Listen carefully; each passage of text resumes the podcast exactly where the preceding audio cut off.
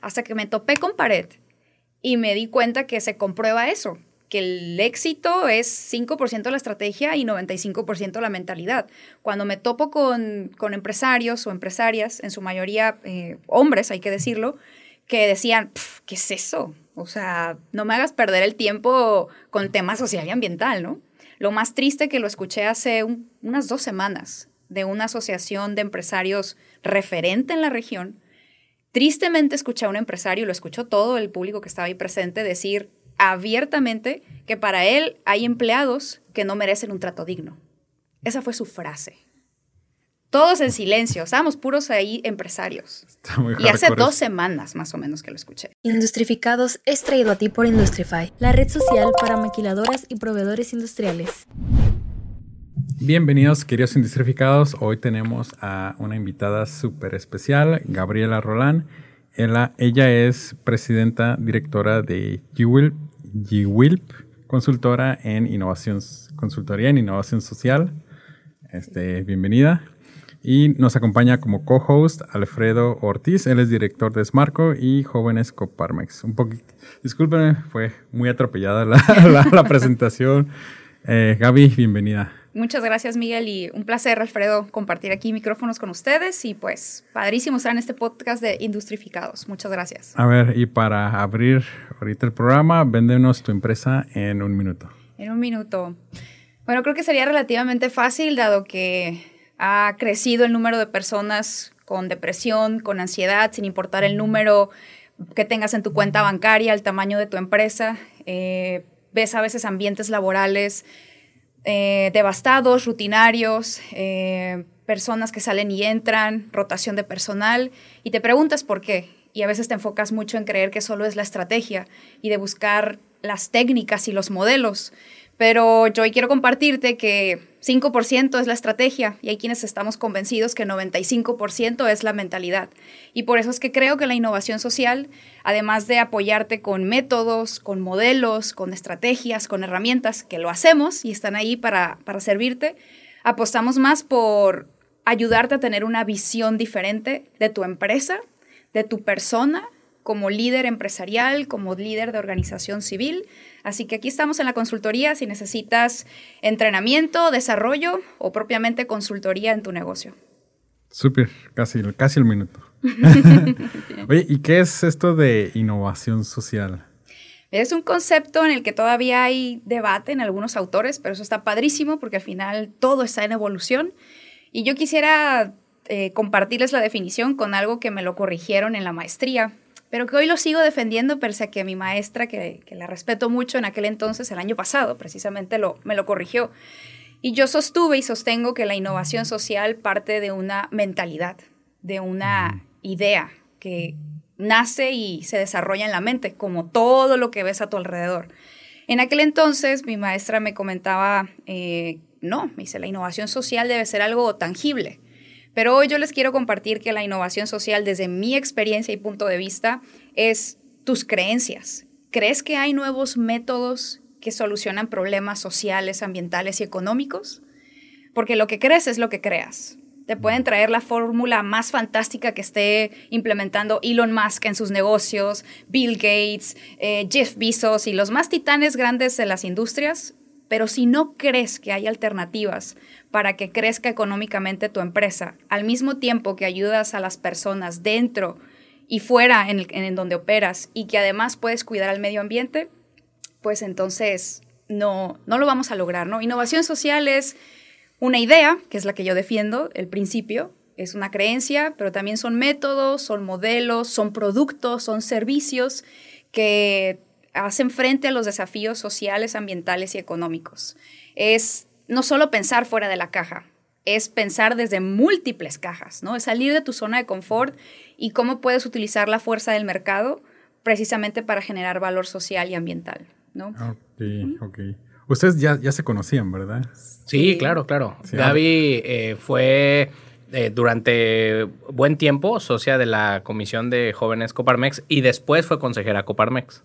Entonces, pues digamos que hemos tenido ahí una súper buena colaboración en Coparmex porque incluso, pues gran parte de la de la ideología y del encontrar este lugar que, que las empresarias y los empresarios tienen en la sociedad, pues va muy relacionado al modelo de negocio de la consultoría de Gaby. Entonces, pues siempre es un gusto este, coincidir y, platicar con ella.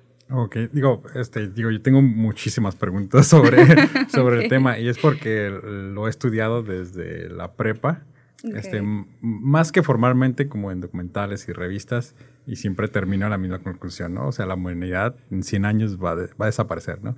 Pero... Evolucionar, ¿por qué desaparecer? Pero, pero digo, este, ya, ya platicando en la parte social, o sea, ¿cómo ustedes ven la parte de... Bueno, tú obviamente estás súper enfocadísima a mejorar a la, a la humanidad, mejorar a la humanidad en este sector que es de las empresas. ¿Sí estoy bien o más o menos? Pues lo definiría más como mi propósito de vida es el, el, inspirar, el guiar, el compartir conocimiento y experiencia para cambiar creencias que realmente nos permitan un desarrollo sostenible, una calidad de vida, un progreso. Y la verdad que mi, gran pasión y enfoque comienza por Latinoamérica, ¿no? Eh, estoy convencida que hay eh, creencias que no nos permiten eh, despertar, para empezar, creer en el potencial que tiene Latinoamérica y el potencial tan grande que tienen ahorita los nuevos emprendedores, las nuevas generaciones de empresarios, a través de precisamente herramientas o ideologías o creencias como la innovación social. Ya enfocándonos a, la parte de Coparmex, ¿qué, empresas fueron las que pudiste dar consultoría y que tuvieron ahora sí que un resultados positivos en, su empresa? Pues, por ejemplo, ahorita que forma parte eh, de Coparmex está el, corporativo Enercer, que de hecho actualmente he tenido la oportunidad de adentrarme bastante. Bueno, para quienes nos escuchen aquí en la región noroeste, el corporativo Enercer es quien agrupa eh, las unidades de negocio, marcas como eh, Toros, Chevron, Adibaja. Eh, próximamente hay otros proyectos muy padres con enfoque social que, va a estar muy interesante. Hay una oportunidad. ¿Y es Marco? ¿no? Es Marco, sí, también que forma parte de, la, de la comisión de jóvenes que tuve el gusto de estar ahí compartiendo con Alfredo, como lo mencionaba, y también el consejo. pero de la que te podía hablar más que ahorita es en la que estoy en las entrañas y ver un corporativo tan grande es como es el de Enercer. Pero antes de hablar de corporativos, quisiera decirles a quienes te escuchan y ven tu podcast que no le tengan miedo al tema de la innovación social o de los modelos de sostenibilidad que a lo mejor vamos a mencionarnos ahorita por el tamaño de tu empresa. Yo siempre he sostenido y sostengo que un comerciante de un mercado sobre ruedas puede ser igual de sostenible o con un modelo de sostenibilidad que un gran corporativo. Y lo sostengo porque aún no lo he visto con mis propios ojos en Oaxaca, pero sé de casos ejemplares en otras partes de la República, aquí de México, que, que sí, incluso en, la parte del, comerciante se pueden implementar estrategias. No hay impedimento para ser eh, socialmente responsable, que es como tradicionalmente se le conoce. Bueno, aquí tenemos testimonio, ¿no? ¿Cómo fue que colaboraron ustedes? Porque todavía quiero aterrizarlo como algo... En lo de Coparmex, ¿te Físico. Ajá. Mira, eh, digamos que, me parece que de pronto nos encontramos en un momento en donde, identificamos que tenemos grandes retos sociales, ambientales y económicos. Y tradicionalmente se pensaba que a la empresa le tocaba solucionar lo económico, ¿no? El, el, gran orgullo que tenía la empresa era decir, en la empresa trabajan tantos colaboradores y por lo tanto estoy, generando tantos empleos. Me parece que lo que plantea Gaby y, pues lo que estamos eh, planteando en, la Comisión de Jóvenes Coparmex es cómo la empresa tiene la posibilidad de generar valor económico, pero también social y ambiental. Y es un tema de enfoque y de cómo defines, eh, pues digamos, tus indicadores para no solo tener el ojo en lo económico, sino incluso empezar a ver lo económico como consecuencia de solucionar temas sociales y ambientales. Entonces me parece que es como ese replanteamiento de decir, si es cierto, si hay un problema, si es cierto, hay muchos retos y no puedo pensar que como empresa solo me voy a encargar de eh, producir dinero para los accionistas, ¿no? Es, es este, esta generación de, de triple valor y pues que al final me parece que es súper positiva en, todos los aspectos, porque eh, tomamos eh, más, más responsabilidad, eh, generamos esta también, esta comunidad en donde todos nos preocupamos por todos. Y pues me parece que es un tema totalmente actual y... supone, ya para... Es que todavía quiero entenderlo un poquito más. Suponiendo, yo tengo una, una empresa de que hago cajas de cartón, ¿no? Okay. Este, tengo empleados, tengo una bodega, tengo este, distribución y digo, pues todo funciona, funciona bien, ¿no? Voy contigo, este, pero no sé realmente qué es lo que necesito, ¿no? De acuerdo. digo, o sea, sé que no sé muchas cosas, pero ¿qué le, qué le podría implementar a Yo lo primero que te preguntaría es, ¿cuál es el propósito de tu empresa? Y si la definición que, que me des, aquí no hay respuestas malas o buenas, ¿no? Creo que aquí no estamos para calificar eso, sino para cómo ayudarte a estar en, una posición que te permita crecer, pero no solo crecer económicamente, ¿no? Sino en la calidad de vida de, de ti como empresario, pero también de tus inversionistas, de tus colaboradores y de las sociedades donde opera tu empresa. Entonces, si tú me respondieras, pues bueno, nuestro propósito es hacer cajas, yo te diría, mm, eh, puedes hacer mucho más, ¿no? Tu propósito tal vez, y digo, aquí me estoy aventurando. ajá, porque para muchos es pues generar más ingresos para, para, todos, ¿no? Por mucho tiempo en la academia se le ha dicho a los administradores de empresas que el fin último o principal y primordial de la empresa es generar utilidades. Hoy sabemos que eso es mentira. Eh, es uno de los de las consecuencias generar las utilidades y ser rentables. Y es lo que por supuesto te permite estar operando y existir. Pero si seguimos con la misma creencia, entonces vamos a seguir teniendo los mismos resultados, que es, pues, violaciones a los derechos humanos en los centros de trabajo, eh, la violación al medio ambiente en diversas formas por tanta producción de, de, vaya, de productos con esa falta de conciencia o visión. Pero bueno, volviendo al ejemplo que tú planteabas, y que yo te preguntaría eso, yo te diría, ¿por qué crees que ese es tu propósito, solo producir cajas? Cuando puedes compartirle una visión que motive, que guíe más grande a todo tu equipo de trabajo. ¿Por qué no decir que eh, a raíz de una reestructuración, primero personal, si tú no lo crees como líder de empresa, el resto es simplemente venderte una estrategia. Que a mí nada me, quita venderte una estrategia, estamos de acuerdo, un modelo, pero no es mi objetivo de la consultoría y ni como persona, sino que me interesa que tú creas en que realmente se puede generar eso. Entonces puede ser que, ¿sabes qué? Vamos a hacer cajas de aquí en adelante, o vamos a hacer zapatos, o vamos a hacer llantas, no lo sé, eh, o vamos a construir casas, porque llantas todavía está muy, muy debatible ese producto, pero vamos a construir casas con el objetivo de cuidar el medio ambiente y de una calidad de vida para las personas. Y dirías, bueno, ¿y cómo lo hago si estoy haciendo cajas? Bueno, ¿cómo podemos innovar en tus procesos? ¿Cómo podemos innovar en la materia que utilizas para hacer esas cajas? ¿Cómo podemos innovar de la formación y capacitación que le das a tus colaboradores? ¿Tú les dices que solo van a tu empresa a checar tarjeta para hacer cajas? O les dices que van a una corporación de gente comprometida y apasionada por el medio ambiente. ¿Sí? Y mira, incluso, incluso, por ejemplo, como para, para tropicalizar un poco más. tropicalizar sí, sí, sí, ya va aterrizándose. Eh, yo, yo, plantearía, por ejemplo, esto, el podcast. Fíjate. Si, si, si el objetivo del podcast, uno de los objetivos que, me, que, que, que, tú sin decírmelo, yo lo percibo porque me parece que ese es el objetivo. A ver. El hecho de crear una comunidad industrial y empresarial en la ciudad, que este sea el punto de encuentro de todas las conversaciones de la gente relevante en el mundo de la industria en Tijuana. Si ese es el sueño, vas, a traer, vas a traer muchísima gente que va a creer en el sueño, que le va a entender al sueño y que se va a subir al sueño. Si el objetivo es vender publicidad, seguramente va a llegar va a llegar a una quinta o décima parte y seguramente en el camino del sueño vas a vender publicidad, Miguel. O sea, no, no está peleada una cosa con la otra. Pero el tema es cómo le hacemos para tener negocios sostenibles que no tengan metas finitas.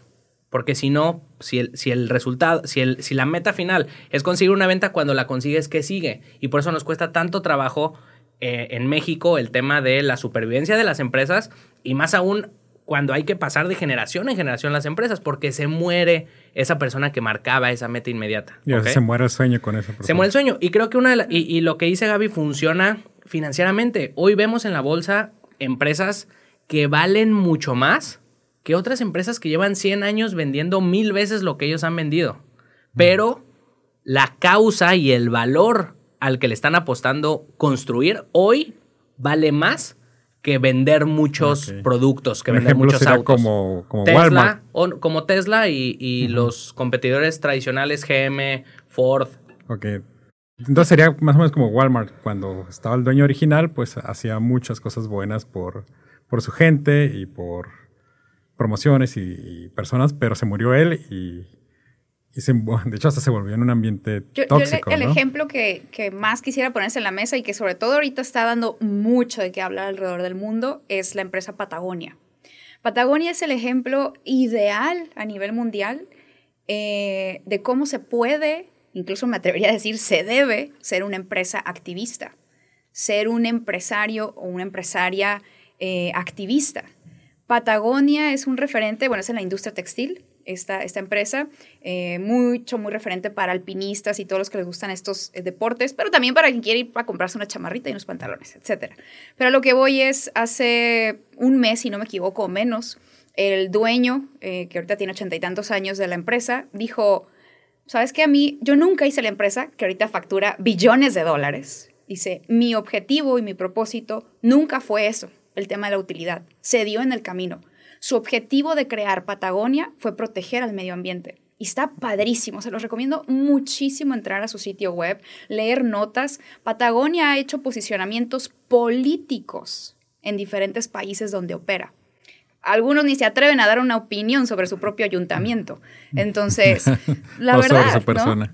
Entonces, eh, es un ejemplo, un referente. ¿Y qué hicieron ahorita recientemente? La familia, bueno, él, sus dos hijos y su esposa, si no me equivoco, ah, dijeron, ¿saben qué? Ya está, ya cumplimos nuestro propósito con este modelo de negocio, con esta empresa. Crearon una, hay diferentes, son diferentes figuras, eh, la base está en Estados Unidos, pero vamos a suponer que el homólogo sería, crearon una asociación civil o una ONG y dijeron, esta asociación, eh, Purpose, Purpose Patagonia Patagonia Purpose, creo que le pusieron de nombre, va a velar por el resto de la vida de la existencia de la empresa que se cumpla con su propósito de existir, que es cuidar del medio ambiente. Y por otro lado, una, una otra organización, no recuerdo si con base eh, económica o también social, pero es la que va a administrar esto. Y la familia ya no va a recibir utilidades. Obviamente, pues ya tienen garantizado y demás. Otros temas. Pero a lo que voy es, es un ejemplo, y está dando mucho de qué hablar ahorita en el, en el mundo empresarial, Patagonia, por este acto que acaba de hacer la familia. Y si lo quieres ver o lo queremos ver de una manera muy romántica, la frase que parafraseándola un poco dijeron, Patagonia ahorita ya no es de nosotros, dijo el empresario, Patagonia es del ambiente, ¿no? Entonces, digo, ahí está un ejemplo grande, titánico, donde desde que nació Patagonia, su objetivo era cuidar al medio ambiente y llegó a facturar billones. Órale. Esto suena más que, ahora sí que el, líder o el dueño del proyecto de la empresa debe estar como ya en ese estado mental de querer trascender algo, ¿no?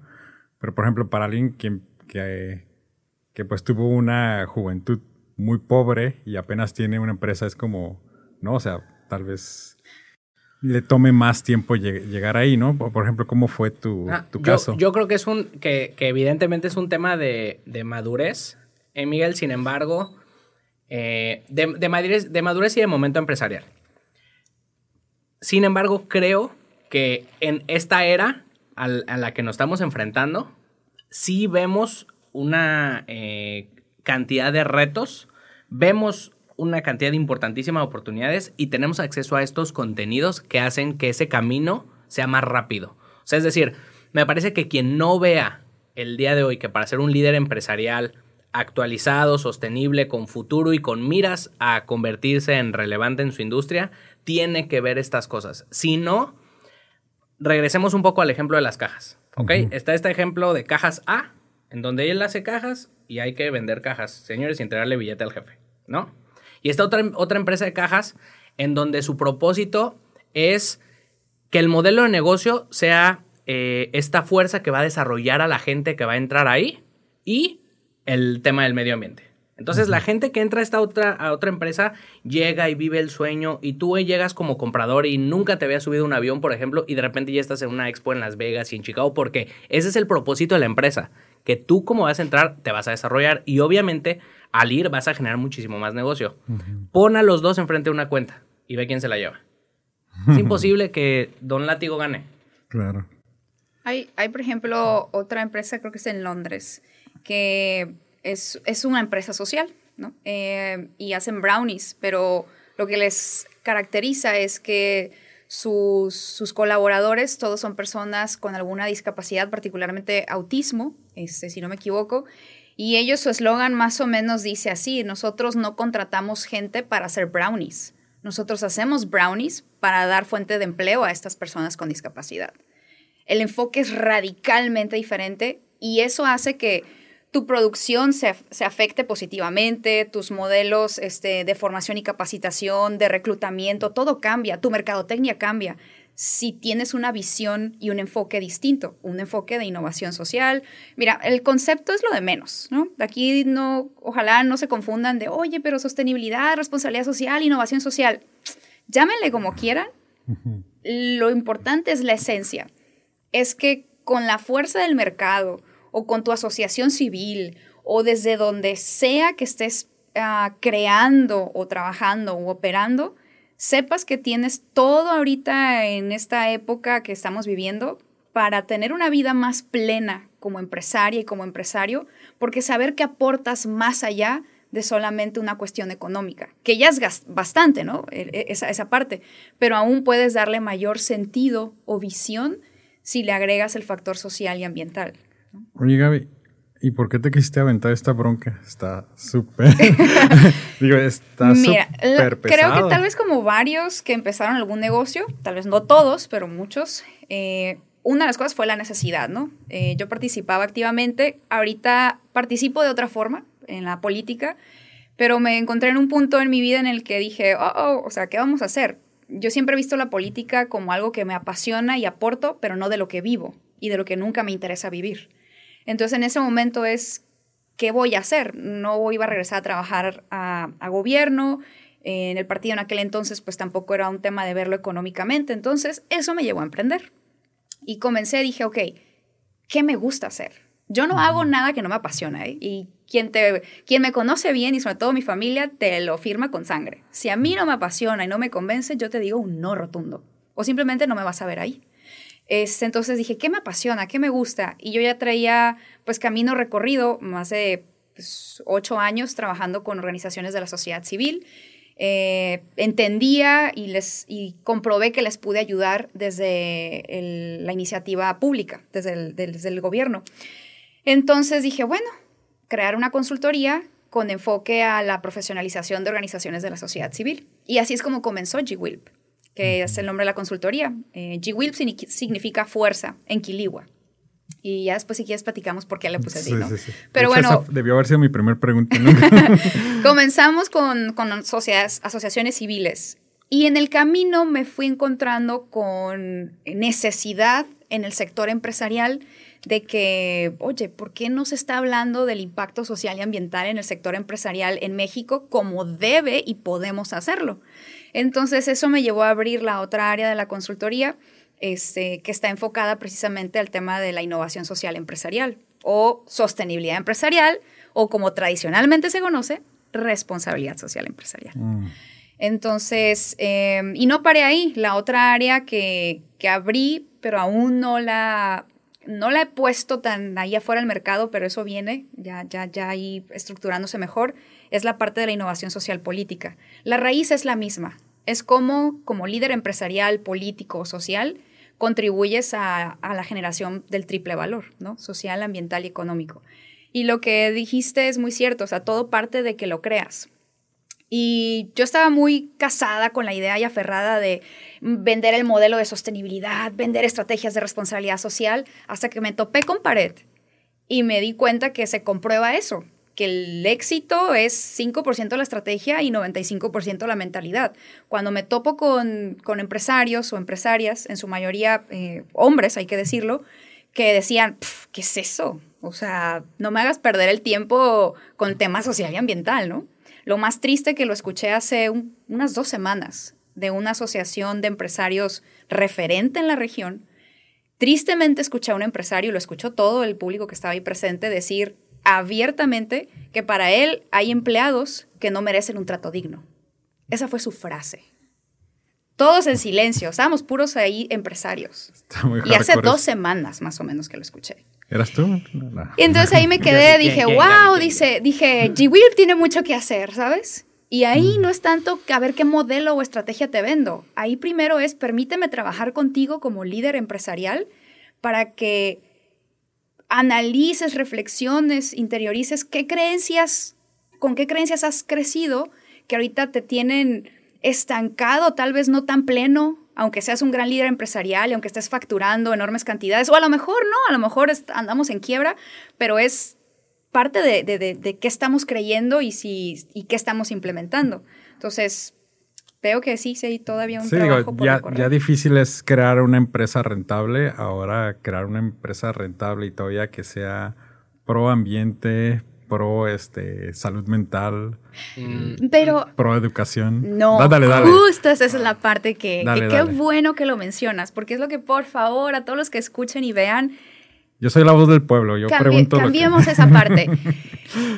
Precisamente, y también lo he escuchado de empresarios eh, referentes en la región, esa idea tal cual. No, no, o sea, primero déjame crear el negocio, primero déjame echarlo a andar, déjame ganar dinero y luego volteo a ver a las personas y al planeta. Para mí que entiendo que, que yo pues estoy más inmersa en el tema, a lo mejor me causa un golpe durísimo, así emocional y mental, escuchar esas palabras, porque digo, a ver, ¿cómo? ¿Me estás diciendo que entonces se vale tener explotación de menores? ¿Se vale tener acoso sexual? ¿Se vale talar excesivamente los árboles y se vale contaminar los ríos y los mares en lo que tú echas a andar el negocio, en lo que tú generas las utilidades que quieres y luego te vas a preocupar por eso. Entonces, igual y, creo que, por ejemplo, Gaby con este ejemplo se brincó hasta el otro lado, ¿no? Como que creo que la conversación así del, del, del el público de Miguel es voy a empezar a hacer mi negocio siguiendo el marco de la ley, que el marco de la ley ya nos deja fuera todas esas prácticas que dijiste, pero ahí después veo Pero siguen ocurriendo, aunque el marco de la ley esté. Pero, pero digamos que estamos de acuerdo que en la mayoría la conversación es empiezo dentro del marco de la ley y ya luego veo cómo ayudo, ¿no? Ya que tenga dinero para ayudar, veo cómo ayudo.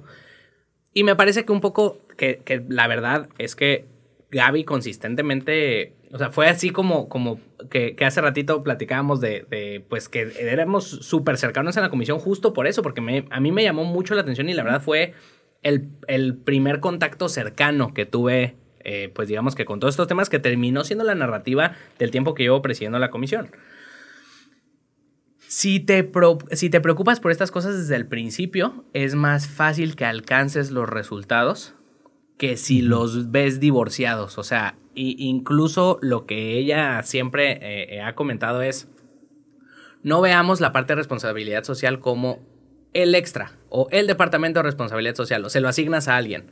Tiene que estar como inmerso en el modelo de negocio para que realmente se dé y para que termine fortaleciendo al negocio. Mira, vas a encontrarte a mí me encanta entrarle al tema incómodo, ¿no? Porque es la única forma en la que se cambia de raíz las cosas. Y las cambiarlas de raíz no es otra cosa que la creencia. Y duele, e incomoda, y a veces molesta. Pero lo que los industrificados que escuchen y vean esto pueden llevarse es, tómense un tiempo de sentarse consigo mismos y tómense un cafecito, una cheve, un vinito y reflexionen de por qué he creído el tiempo que lo he estado creyendo que solo con mi negocio puedo generar un impacto económico. ¿Será que puedo hacer algo más? A lo mejor ya lo estás haciendo. Es muy probable que ya lo estás haciendo, pero no lo has identificado como una fortaleza. Y ahora, quienes me escucharon con los comentarios anteriores, véanme no como su enemiga, sino como un reflejo de lo que está pasando en el mundo, que si dentro de tu empresa está pasando lo que yo acabo de comentarte, que a lo mejor te puede incomodar, pero hoy, simplemente qué está pasando en Irán, simplemente lo que pasa en cualquier latitud del mundo, imagínate dentro de tu empresa, se exponencializa enormemente hoy con las redes sociales de que cualquiera puede decir, no, esta marca, esta empresa no está cumpliendo. Y ya no es lo que nos marque la ley, porque de por sí eh, los estándares en ciertos países son demasiado básicos para lo que debería de demandarse en la operación de una empresa. Y también entiendo la parte del empresario porque precisamente hace unos días que los escuché y empaticé y entiendo de que, oye, pero ya nos ponen suficientes regulaciones, ya estamos, o sea, hasta el cuello y ahora con aumentos de X, Y, Z. Pero es también como, como comentaba ahorita Alfredo, es no lo veas como una estrategia, como un modelo o como algo que va a ser tu departamento de mercadotecnia o de recursos humanos. Míralo, asúmelo si es que lo quieres hacer, porque no es una obligación como algo, como un estilo de vida dentro de tu empresa, que se conoce como una cultura, ¿no? Entonces, la posibilidad la tienes. No importa cuántos empleados tengas, no importa qué tamaño de empresa tengas, no importa cuántos años o meses tengas operando, puedes caminar con esta visión. Se trata primero de una creencia, de una visión, y después nos quebramos la cabeza, y si quieres nos contratas, para estrategias, modelos, herramientas, mediciones, informes, etc., etc. Pero lo importante ahorita es la reflexión. Sí, digo, yo tengo, por ejemplo, vamos por partes, ¿no? Está el, el ambiental. Sí, ahorita todo lo que traigo puesto contaminó de mi mera existencia, es contamina el mundo, ¿no? Este, los, los micrófonos, la ropa se hizo en China porque es más barato y la pintan con químicos que dañan ríos, este, la tierra, por, todos lados, ¿no? Eh, ¿Cómo yo como dueño de empresa voy con mi ropa vestida, con mi carro que contamina a la empresa que genera un porcentaje de, desechos y digo, ah, pues voy a cambiar todo esto. Yo digo, yo me abrumaría, ¿no? Que queriendo solamente empezar aunque, aunque vayamos por partes, empezar por mi empresa, tal vez debería empezar primero por mí, o cómo podría yo iniciar esa, esa reflexión. Te entiendo perfectamente porque viví esa etapa en la que yo decía, ¿cómo me voy a parar a hablar de impacto social y ambiental si yo sigo comprando los mismos champús, y sigo de repente comprando en XY tienda de ropa que sé que hay X y Y temas sociales y laborales, ¿no? Eh, pero llegué al punto y es al que invitaría a las personas a que podemos hacer mucho, pero no podemos hacer todo, ¿no? Entonces es tomar una definición de en dónde va a ser tu aportación y en qué va a ser. Y en eso hacerlo excelentemente bien. ¿Dónde empezaste tú? Yo comencé con la parte de la visión, de la visión de, del por qué crear G-Will. Y, y lo comencé desde el nombre, ¿no? De quebrarme la cabeza de cómo le voy a poner y por qué le voy a poner. Y creo que aquí se da la ventana de por qué, por qué G-Will. Eh, dije, quiero que sea algo muy con sentido de pertenencia, número uno, ¿no? Para el día que ojalá y si yo ya no existo, alguien continúe G-Will en otra faceta o en otra forma, ¿no? Pero ya hiciste la marca. Y significa, es de la comunidad Quiligua, eh, donde no sé qué habrá pasado ahorita con la pandemia, pero en aquel entonces había alrededor de seis personas en todo el mundo que hablaban esta lengua y aquí en Baja California solamente. Entonces, para mí era un orgullo, número uno, eso. Dos, la palabra fuerza. ¿Por qué? Porque así sea la fuerza de uno, de una empresa pequeña, de una pequeña asociación civil, de una sola persona que viene con una gran pasión de hacer algo por el planeta o por un sector social, es una fuerza titánica al final del día. Entonces, para mí la palabra fuerza en, en, la consultoría representa eso, ¿no? O la palabra G-Wilp. Y de ahí fue de que, ok, el siguiente paso fue cómo puedo permear eso con las personas que lleguen a colaborar conmigo. Y yo dije, si yo voy a sugerir que abran programas, eh, comencé a aventurarme con, que lo he hecho desde gobierno incluso, no era nuevo para mí, pero dije, ahora lo llevo a la parte empresarial, el trabajar con generaciones de jóvenes, ¿no? Por ejemplo, en G-Wilp hay una iniciativa que Alfredo en algún momento estuvo en una graduación pequeñita, simbólica que se hizo. Tenemos una iniciativa que se llama Future y ahorita está en tema virtual, pero son, es para prácticas profesionales de jóvenes. Ahorita hemos tenido de Perú y de Colombia sobre todo. Y lo que hacemos es a estas generaciones compartirles esta nueva forma de ver los negocios, ¿no? Y otro escalón, pues ya a la hora de, de elegir o aceptar a clientes. Rápidamente te lo comparto. Un día un aliado comercial me dice, oye Gaby, este, fíjate que traigo un, par de prospectos este, que quieren ah, trabajar en su modelo de negocio y demás, etc. Entonces le dije, ah, ok. Eh, le dije, pero traen una visión social y ambiental para su negocio. No, no, no, Gaby, pero traen para pagar y no sé qué y no sé cuánto. Entonces, y le dije, ah, no, le dije, pues le dije, discúlpame, pero pues si no traen la visión social y ambiental, yo no soy la persona indicada para ellos. Dijo, ¿cómo? Dijo, bueno, dijo, pues, y me dijo como medio sarcasmo y medio molesto, ¿no? Ah, pues estás dejando ir unos clientes. Le dije, no, mi empresa no es para cualquier persona, es para aquellas personas comprometidas con lo social y ambiental. Tienes que creértela, mm. tienes que creer en eso. Y no significa que los demás sean malos. Aquí no hay buenos ni malos. Aquí hay opciones diferentes a las que conocemos por décadas. Entonces no es tampoco de a ver quién es mejor, quién es peor o, qué idea es terrible y cuál es perfecta, porque no las hay. En los modelos eh, de responsabilidad social o de sostenibilidad que te encuentres, no hay perfección, no la hay en, ninguna. Y es una, ahora sí que en esa famosa mejora continua, bueno, eso también está en el tema de la sostenibilidad empresarial. entonces bien, es como bien personalizado todo, todo esto, ¿no? Es como que este es el método y todos lo pueden hacer bajo estas, Mira, eh, reglas. En, ese aspecto creo que, que como que sí y no. la semana pasada firmamos un convenio de colaboración entre Coparmex y el Centro de Estudios Espinosa Iglesias.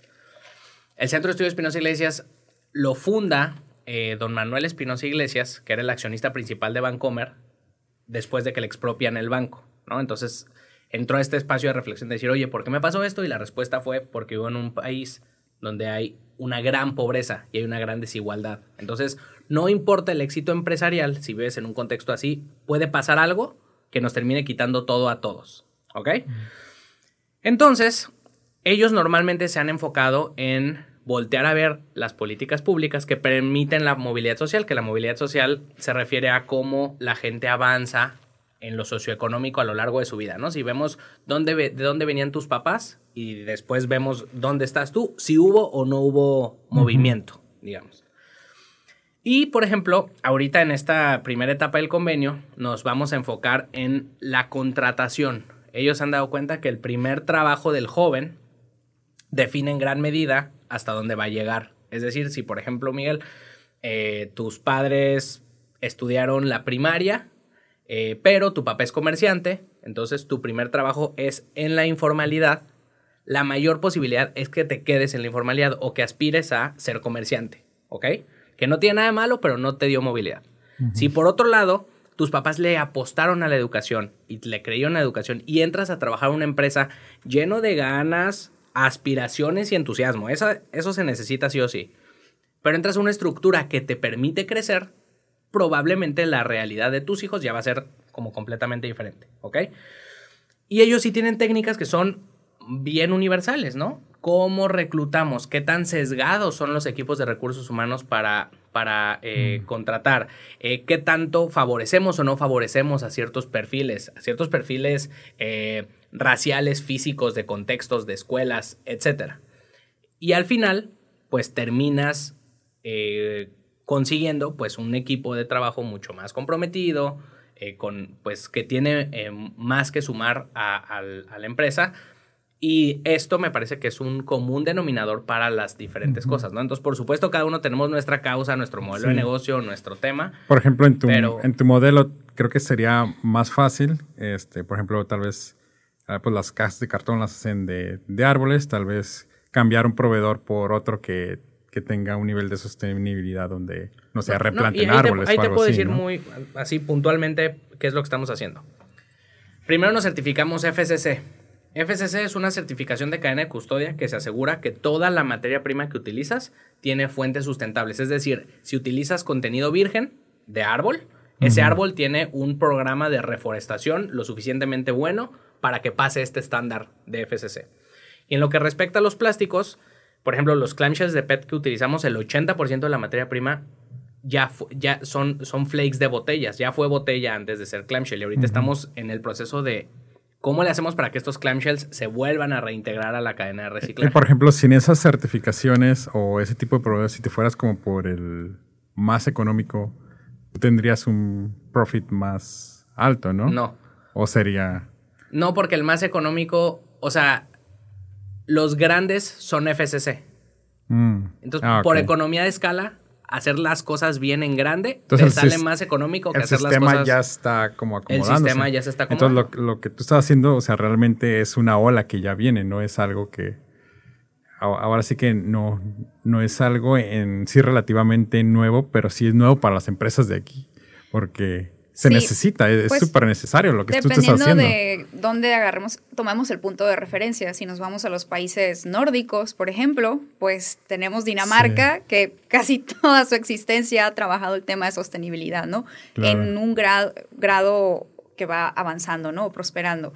Eh, definitivamente Latinoamérica es donde están las áreas de oportunidad, pero precisamente a mí me encanta que veamos, uno, no problemas, borremos mm. la palabra problemas de nuestro vocabulario y son oportunidades. Y cuando se hable de incertidumbre, pues, cuando gritemos de alegría, porque cuando hay incertidumbre es la mejor oportunidad para innovar.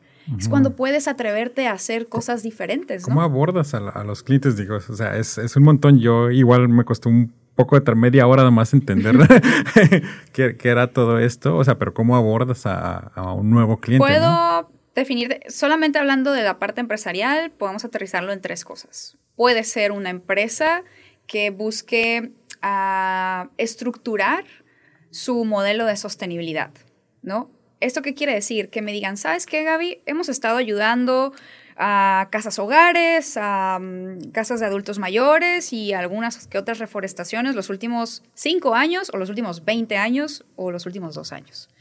Y mis empresas, ¿qué se está generando y vemos que, es un gasto para nosotros, ¿no? Queremos ver cómo esto puede retornarle en un retorno de inversión económico o social para que normalmente me van a decir retorno económico y es cuando yo les voy a decir, bueno, no, esto es un retorno social que si lo capitalizas lo puedes eh, lo que se conoce como intangibles en las empresas. Es que tu marca se vuelva un referente y por lo tanto se posicione en otros mercados donde buscan marcas o empresas que tengan una aportación mayor social o ambiental. Entonces, es decir, cómo lo que yo te ayudo a cómo lo que tú ya vienes haciendo social o ambientalmente de manera dispersa, que tú lo sientes como un gasto, y que de repente no sabes cómo estructurar un equipo de trabajo o le andas quitando a recursos humanos y luego le hablas al de mercadotecnia o luego le hablas, no sé, al de operaciones para que te eche la mano de voluntariado.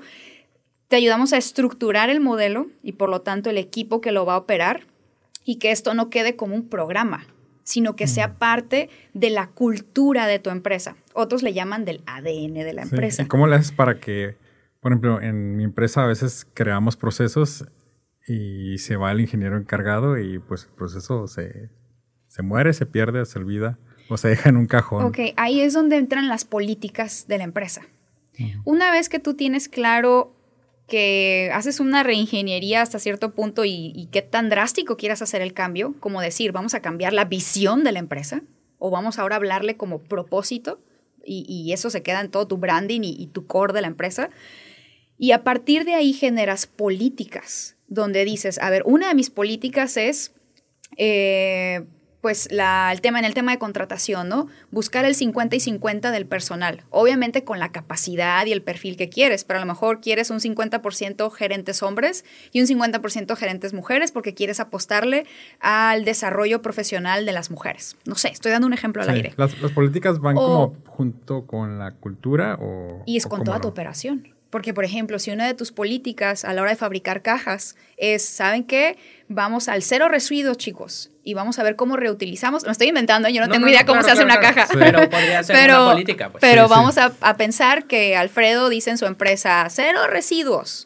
Cero residuos no significa que no va a existir, sino que el, lo que tú crees como residuo, Alfredo le diga a su equipo, vamos a reutilizarlo en X, Y, Es como lo ideal, ¿no? Para allá y Ajá, o a lo mejor ese residuo lo donamos a una organización, lo que para unos es basura, para otros es la materia prima para algo mm. que impacta, ¿no? Y, que justo ahorita lo que decías, Miel, creo que también es importante, eh, pues, decirle a, a, tu audiencia que es un, es un proceso que se vive, ¿no? O sea, no, no, no hay como tal el hecho de tengo a Gaby, que es una magnífica consultora y viene y me hace el plan y ya soy. Ya se toma la foto. No, para nada. O sea, es, un, es un camino, es un proceso, son pequeños pasitos que vas logrando y la, despiertas la curiosidad de la gente y entonces ya de pronto todo el mundo está pensando y dando aportaciones y las metas se hacen más ambiciosas, pero es una cosa de paso a paso. Aquí el tema es, eh, y, me gusta la parte... Eh, visionaria, que es un poquito intangible, pero el hecho de compartirlo ya hace que cada quien que estamos ahora sí atrás en el, en el modelo lo hagas tangible. Entonces es como ir poco a poco teniendo awareness de, que existe esto y de que, de que ahí está la meta, ¿no? Y de que... Sí, al final, por ejemplo, hoy, digo, Europa sabemos que son los más adelantados y la legislación ya te exige escuchémoslo así, la Unión Europea exige por ley a cierto rubro de empresas que tengas, sí, tu informe, tu balance financiero, pero estás obligado legalmente a tener tu informe de impacto social y ambiental. Mm. Entonces, si Europa marca la pauta, sepamos hacia dónde yo diría que Japón. sí, también están muy desarrollados. En Japón no hay botes de basura en la calle. La gente tiene que guardar en la bolsa y, y casi el 100% de todo lo que usan es reciclable. No, y, fíjate, fíjate, Miguel, que por ejemplo, eh, escuchaba que hace poco un, concepto que se me quedó, que decía que las personas no íbamos a la empresa a trabajar, sino que las personas íbamos a la empresa a hacer vida. Y es un concepto bien importante porque, por ejemplo, todo lo que tiene que ver con valores, cultura, formas de hacer las cosas, son cosas que puedes aprender en la empresa. En la empresa estamos la, el mayor tiempo posible. Entonces, de pronto si hay una cultura que promueva la lectura, que promueva el enterarte de las noticias de tu ciudad. Y estás en ese ambiente, quieras o no, poco a poco vas a ir empezando a caminar como hacia esos, hacia esos pequeños pasos, ¿no? Y es lo mismo si estás en una cultura en donde... Eh, lo que impera es el consumismo y digamos que el, reto es quién tiene el celular más nuevo. Pues vas a darle un mocha al aguinaldo para ir a comprarte el, celular más nuevo. O sea, al final es cómo como líderes empresariales identificamos que la gente te está observando y que hacia adentro de la empresa hay muchas cosas que se pueden hacer en ese trayecto del desarrollo de tu modelo que me hiciste recordar, acabamos de tomar un curso de ah, sexual harassment, de no sé si se traduce como acoso. Acoso sexual. Acoso sexual, este... Y yo estaba así como más viendo la pantalla, ¿no? ¿A poco eso es? y ya salimos de, de, de, ahí del, del, curso y ya pues bromeando, ¿no? no me toques, ¿no? Como, pero, pero digo, hay muchas reglas que ahorita ya tenemos como grabadas en, en nuestro sistema. Porque alguien tuvo la iniciativa de, ir y, decírselo. Y que es, ah, ah, ok, entonces todo esto de aquí sí es permitivo y y ya vengo aquí a, Tijuana o a mi casa y es como ah, o afuera en la plaza y se ven, ves cosas, ¿no? Ves como la diferencia, a veces como que palomita, tachita, tachita, tachita, tachita, palomita. Este, pero supongo que es, es algo así, ¿no? Algo, así se empieza. Algo para, para como que se puedan llevar de, de este podcast, eh, de esta reflexión y demás, es verlo de la siguiente forma. Tú como empresaria o empresario, emprendedor o emprendedora, del tamaño que sea, ¿cómo puedes generarle mayor calidad de vida a las personas que trabajan contigo, que te compran o en el lugar en el que operas? Así sea una pequeña oficinita o sea una gran este, zona industrial. Y, por ejemplo, se habla mucho del tema de la rotación de personal y ah, de repente ves a las empresas pero sí casi parándose de cabeza para ver cómo retienen al talento y que el bono y que las televisiones y etcétera, etcétera. Yo voltearía a ver las estadísticas y encuestas que se hacen a nivel mundial donde dicen que ha aumentado significativamente el número de personas con depresión, con ansiedad en el mundo. Ahora imagínate en países en desarrollos o subdesarrollados. ¿Esto qué quiere decir? Que las personas están faltas o perdidas en un propósito de vida. Se preguntan para qué están aquí. Ahora imagínate lo que se preguntan, ¿para qué voy a trabajar? Ahora, ¿por qué voy a trabajar para ti? ¿Por qué voy a permanecer aquí? ¿Crees que eso pasa más con las generaciones jóvenes que con, con la nuestra?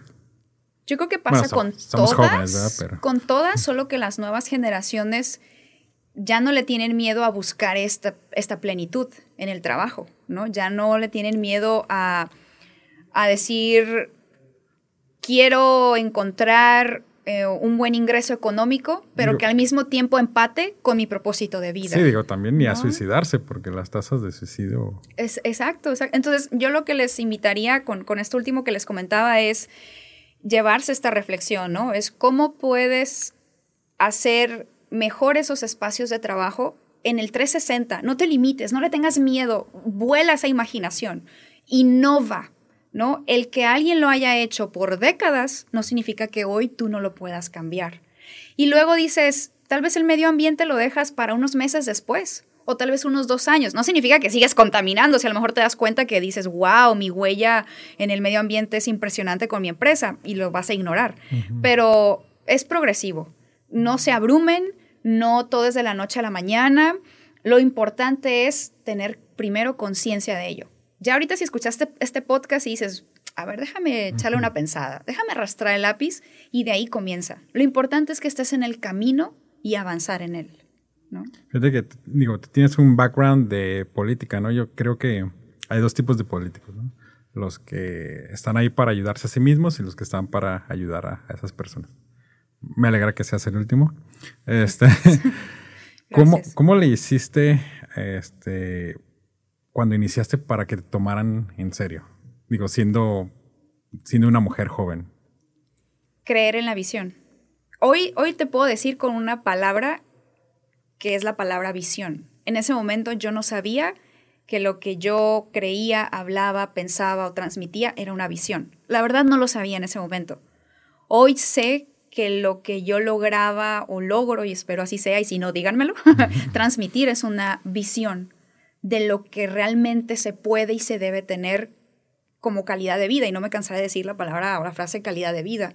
Entonces, a mí cuando alguien me dice que así se hace porque así siempre se ha hecho, es el primer indicio detonante para decir, hay que cambiarlo, hay que innovar, porque se puede hacer algo nuevo. Entonces eso me encontré en la política, con frases tras frases de que así siempre se ha hecho y así siempre se ha hecho. Y segundo... Em, Digo, porque creo que el empresario es es, de las personas que más carecen en sí de calidad de vida, ¿no? Porque están sumergidos todo el tiempo en el trabajo. No sé si tú tuviste algún burnout en, mientras trabajabas. fíjate, que, fíjate que ahorita tocas un, tema y tal cual voy a, hacer así como una reseña textual que, me tocó escuchar al, presidente nacional de Coparmex, eh, José Medina Mora.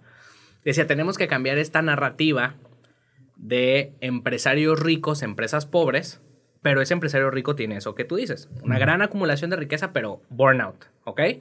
Por empresas ricas y empresarios dignos. Entonces, también fue una cosa que se me quedó eh, muy clavada, porque cuando tienes una empresa que está en crecimiento, que le estás apostando, que le estás invirtiendo y tú te percibes a ti mismo como ese administrador y coach y líder, digamos que de lo que está pasando, pues también los burnouts y la calidad de vida te mejora, ¿no? Eh, entonces yo creo que también es una cosa que no debe o puede estar eh, divorciada. El hecho del éxito empresarial con la calidad de vida o la calidad de tiempo que tienes para ti, para tu familia, etcétera. Sí, bueno, supongo que ahora Gaby ya tiene un montón de trabajo, ¿no? Después de, después de COVID. Ahí, te va. Mm, sí. ¿Sí, te cayó mucho o estuvo igual? Sí, no, porque sigue siendo una área en la que todavía cuesta trabajo al sector empresarial verlo como una inversión. Mm. Y puedo decirte lo mismo en las asociaciones civiles, que ahí van, no sé quién va un poquito más rápido en evolucionar o no. Las asociaciones civiles eh, tradicionalmente y si alguien de aquí tiene una asociación civil, es, es importante también evolucionar esta parte. Vivían mucho con el tema de las donaciones y, y, un modelo muy tradicional. Ahorita es súper importante que las asociaciones civiles tomen lo mejor del sector empresarial, que es el modelo de negocio, y que le, le pierdan el miedo a decir que soy una asociación civil sin fines de lucro, pero con un modelo de negocio. Entonces, es súper importante esta parte. Ahora, quienes te invierten en ese modelo de negocio siendo asociación civil es un reducidísimo número todavía, pero para allá vamos. Y en el tema de los empresarios viene siendo ahorita todavía es, área de oportunidad, ¿no? Eh, están viendo la necesidad, pero lo siguen viendo como el último de la cadena de importancia o de prioridad más bien para, para invertir. Pero ¿dónde está mi fe y esperanza? En dos áreas. La legal sería una, quienes estén en el tema, por ejemplo, de exportación o importación, el TEMEC está durísimo con todo, el tema ambiental y también de derechos laborales. Entonces, eso por un lado. Dos, el tema que ese sería mi mayor esperanza es la parte generacional. Entonces, nos guste, creas en ello, no lo creas, te moleste, te incomode, pero es una realidad. Las generaciones de los millennials para todos los demás que vienen, Zetas y ya quién sabe cuántas más denominaciones, o sí o sí están volteando a ver que seas una marca que tenga un compromiso social o ambiental. Para muchos aspectos, para consumirte, para ser eh, tu cliente o para ser tu colaborador. Y todavía vámonos más allá, para ser tu inversionista. Recordemos que hay nuevas generaciones de, pues, de inversionistas que en su momento tal vez sus papás y demás y las eh, leyes o regulaciones fiscales y bancarias pues decían, ahí te van tantos millones o miles de pesos o dólares o euros y no nos importa pues tu modelo de negocio si impacta negativo o positivamente social o ambientalmente. Hoy no.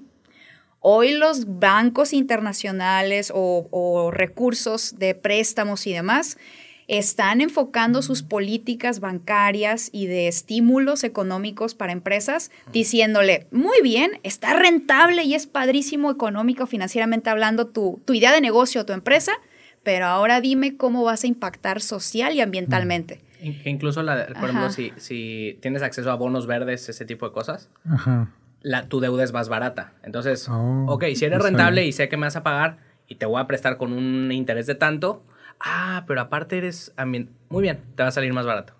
Entonces, no sabía eso. Digo, no me imagino yo ir al banco de manera personal y que me digan, a ver, ¿eres buena persona? Uh, no. Pataste un perro el otro día. es un, es un poco más en banca empresarial y corporativa, ¿no? Pero. Pero, digo, eventualmente se va a reflejar. pero para allá va. Ajá, así es. Así es. Está súper Entonces, eso es lo esperanzador que a lo mejor bueno, no que a lo mejor estoy convencida que van a surgir más demandas y necesidades y que no solo va a ser para mi beneficio, sino otros profesionales que ayuden ¿no? a empresas y, organismos. ¿Te ha tocado despedir clientes? Ah, sí, sí. Sí. ¿Y por qué razón? Digo, sin decir nombres, ¿no? En una empresa social este, enfocada a la prevención del rapto de menores. Eh, había una estructura, o más bien no estructura, había colaboradores, pero era un... Ah, debido a falta de claridad de la visión de la empresa y, una serie de cosas que para eso entramos, para ayudarle a reestructurar. Lo que te puedo decir es que tuve la satisfacción y a quienes no han pasado por esto, lo que les recomendaría es enfócate en ayudar primero a la persona a sacar su mayor y mejor potencial, pero con un límite. Y fue lo que en su momento, con otras palabras, que hoy no eran estas que te digo, pero lo hice. Dije, ok, ya tenemos la claridad hacia dónde vamos y por qué vamos y cómo queremos ir. Entonces ahora se les dijo cómo trabajar, para qué trabajamos y, qué pasos a seguir. Em, trabajar con ellos desde la parte emocional, mental y técnica. Eh, no basta con que los capacites en lo técnico, eso es más que evidente. Pero al final las personas pues no era la empresa para ellos o para ellas. Suena que había un desmadre ahí. Entonces, sí.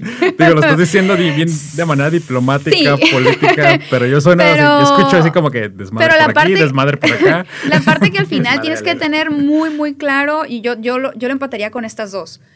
Busca siempre ese ganar, ganar. O sea, el ganar para tu empresa o la empresa para la que trabajas, pero también para despertar el potencial de las personas. Y dices, bueno, Gaby, ¿cómo esta segunda? Trata a las personas como quieres que se comporten. Trabajé también en una clínica de rehabilitación. Esa fue una experiencia que se salió de mi, de mi expertise y demás, pero fue un reto para mí, bueno, una experiencia que, que agradezco la confianza que me dieron. Y yo tenía ahí un equipo de seguridad que para mí era mi equipo de seguridad, ¿sabes? Pero tradicionalmente no los trataban como tal, sino elementos X, Y, Z. Entonces, en mi cabeza lo primero que yo asumí es, yo tengo el mejor equipo de seguridad para esta empresa, ¿no? Para esta empresa social. Entonces, mi trato hacia ellos era de esa forma, las juntas de tal manera, la rendición de sus informes, eh, el equipamiento que tuvieran que tener, era tratarlos teniendo primero la visión y, y el trato y las acciones con ellos como yo quería que se comportaran. Y al final vas a tener dos resultados. Habrá quienes comulguen con tu visión, tu propósito, tus políticas y valores, y habrá quienes no. Y ahí ya tomarás la decisión. Oye, ¿y como, como empresaria has sufrido algún acoso? Sí, sí. Mira. Digo, eh, estando en ese ambiente, no, no como en la calle ni en. Sí, bueno, no, no, tengo empacho en decirlo y, y en su mm. momento estamos preparando ahí un material que quiero compartir precisamente para las mujeres. Sé de primera mano lo que es la violencia psicológica y la violencia física, por experiencia de vida.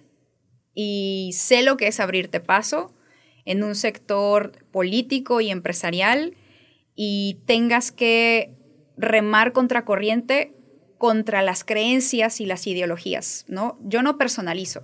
Tampoco es como que diga que se que sigan por la vida dañando a las personas, ¿no? Pero es yo lo que mm, aprendí de estas experiencias, porque las viví y las he vivido en reuniones con prospectos o en personas que de repente te dicen, ay, mija, o ay, mamita, y expresiones que, que en lugar de darte en la mesa el espacio que tú misma debes de crearte, pues es excluirte, ¿no? En, la toma de, de, decisiones y demás. Pero lo que quiero resumir con esto y las mujeres que escuchan tu podcast, Miguel, es decirles que no es una ley, no es un funcionario o una funcionaria pública, no es un partido político, no es una religión, no es una organización civil la que te va a empoderar. Nadie tiene la obligación ni te puede empoderar, porque el poder ya lo tienes. Ya está dentro de ti como mujer. Lo que tenemos que hacer es recordar que somos poderosas para emprender, para liderar una empresa, para liderar una ciudad o para liderar un partido o para liderar una familia. Entonces, ese es el aprendizaje que he tenido y eso es lo que pues compartiría con tu público femenino. Es un súper buen consejo. Fíjate que las mujeres que se han sentado ahí donde estás tú, usualmente tienen un carácter fuerte y son bien, bien directas. Pero este sí han tenido como un camino difícil, ¿no? Para, para llegar ahí. A diferencia de, de, los hombres que pues a veces, por lo menos por ahí, no, no se les hizo difícil, ¿no? O sea, se les hizo difícil en otras partes, tal vez en, en juntar dinero, en crear la idea, en horas extra y todo eso, pero ustedes todavía tienen como este extra de dificultad. Dice, si nosotros lo tenemos difícil, ustedes los tienen como en el siguiente nivel, más difícil, ¿no?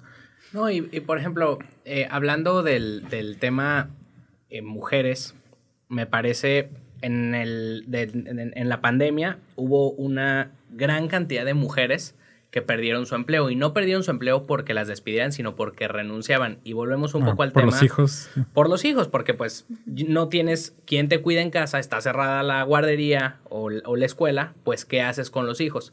Y aquellas empresas que lograron entender esto y flexibilizaron sus métodos de trabajo comprometiéndose con las mujeres que estaban trabajando con, con ellos y entendiendo el contexto y la situación, pues imagínate la fidelidad y el empuje que, que, que, que, se logró tener. Y luego las empresas que se dieron cuenta que aún estando las mujeres en casa, atendiendo a las familias, viviendo su rol, digamos que de, de madre, y también estando trabajando en, en, la empresa y llevando a cabo los retos, pues también la tranquilidad para la empresa de saber pues el nivel de compromiso que hay, que hay con la gente. ¿Tú cómo lo hiciste con las mujeres de tu empresa? Nosotros, eh, la mayoría de la plantilla es eh, administrativa, desarrollo. Pueden ser home office, ¿no? Es, es, un, es un modelo que da muy bien para, para, la parte de, home office. yo estoy en producción, así que no me puedo llevar la máquina a mi casa. Pues Gaby, la verdad, este, digo, te invité conociendo muy poco sobre tu empresa, este, pero me alegra mucho que, que, hayas aceptado venir y la verdad está muy, muy padre y muy loable lo que, lo que están haciendo ustedes. Ojalá, la verdad, que existieran más em, empresas como, como la tuya. Y pues la verdad, muchísimas gracias este, por estar aquí, Alfredo. Este, ¿Tiene algún mensaje antes de irnos? Pues sí, dejarles la frase que lo que crees es lo que creas. Entonces, si crees en nuevos modelos de empresas sociales, de responsabilidad social, de innovación social, o si crees que puedes ser ese líder empresarial que mejore la calidad de vida de tus colaboradores, de las sociedades en las que opera tu negocio o del negocio que imaginas que vas a abrir, lo que crees es lo que creas. Entonces te invito a creer en eso y es el punto de partida para todo lo demás. 5% es la estrategia, 95% es la mentalidad. Entonces en el 5% te puedo ayudar, pero primero hay que trabajar en el 95%. Súper bien. Alfredo. Pues yo los invitaría también a que reflexionemos respecto a las cosas que sí hacemos. Hay muchísimas cosas que hacemos y nada más hace falta que alguien llegue y como que te oriente y te diga que, se están haciendo. Los invito a que se acerquen, por supuesto, a, mi casa, a Coparmex, a la comisión. Es un espacio en donde justo pasa esto. Las empresas vamos a aprender, pero vamos a aprender a través del servicio. Entonces, en esa fórmula, todo tiene eh, que, salir bien. Entonces, si les gusta y les interesan eh, estos temas, me parece que forma parte así del, del ADN de la base de valores de Coparmex. Perfecto. Pues muchísimas gracias. Gracias. Gracias. Industrificados es traído a ti por Industrify, la red social para maquiladoras y proveedores industriales.